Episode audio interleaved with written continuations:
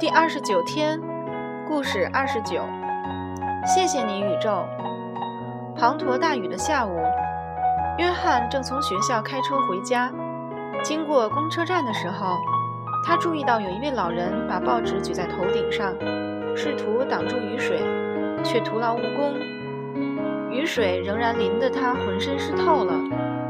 约翰把车停下来，并倒回公车站，按按喇叭，示意老人上车。老人对这邀请很感激，上车之后礼貌地道谢。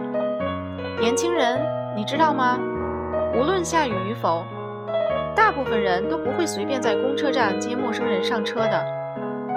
约翰微笑着说：“你想我送你到哪里去呢？”离这里不远。老人告诉他：“我给你指路吧。”你从学校过来的吗？是的，约翰说：“我在上高中。”老人问他将来长大想做什么，约翰咯咯地笑着说：“我已经在做了。不过，如果你要问我以后想体验什么，我不知道，到时候再选择吧。”约翰的回答让老人感到困惑，但他没有追问。之后，他开始解释为何他被困在大雨中。我刚刚错过了上一班车，下一班还需要等一段时间。真是感谢你把我解救了，避免被这雨淹死。雨真大呀！你真要感谢的是宇宙啊！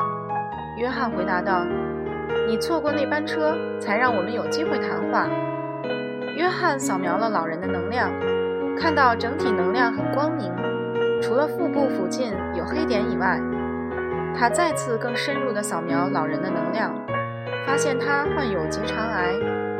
你得结肠癌有多久了？约翰问道。老人惊讶的目瞪口呆，他看看约翰，连话都说不上来。过了半晌，才缓过神来。你怎么知道我有结肠癌？老人问。你是谁？跟你一样是一个生命。约翰回答道。你准备好要离开这个世界了吗？老人流着泪说。不。我刚刚当祖父了，我真的希望能看着我的孙儿长大。你真诚的这样渴望吗？约翰问道。从心底里渴望，老人回答说。这时刚好到达了老人的目的地。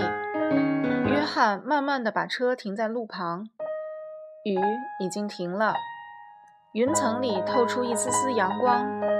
停好车以后。约翰转身，把双手放在老人的腹部上。老人不知道是怎么回事，但内心深处感到可以信任这位年轻的陌生人。老人可以感觉到热量从约翰的手掌散发出来，在他整个腹部流动。在整个过程中，他感到非常和平安宁，使他几乎失去知觉。他的呼吸变得缓慢而平静。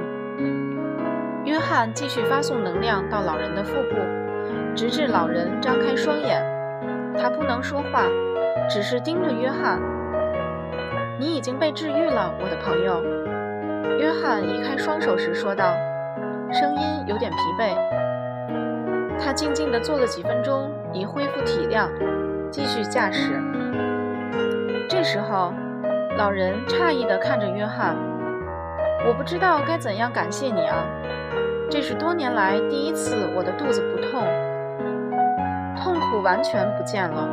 真是太感谢你为我所做的事了。约翰对老人微笑：“先生，你不用谢我，感谢你的高级意识吧。他让你错过那班车，好让我们碰面。高级意识是什么意思啊？”老人问道。“你的天使，你的指导灵，宇宙。”约翰回答。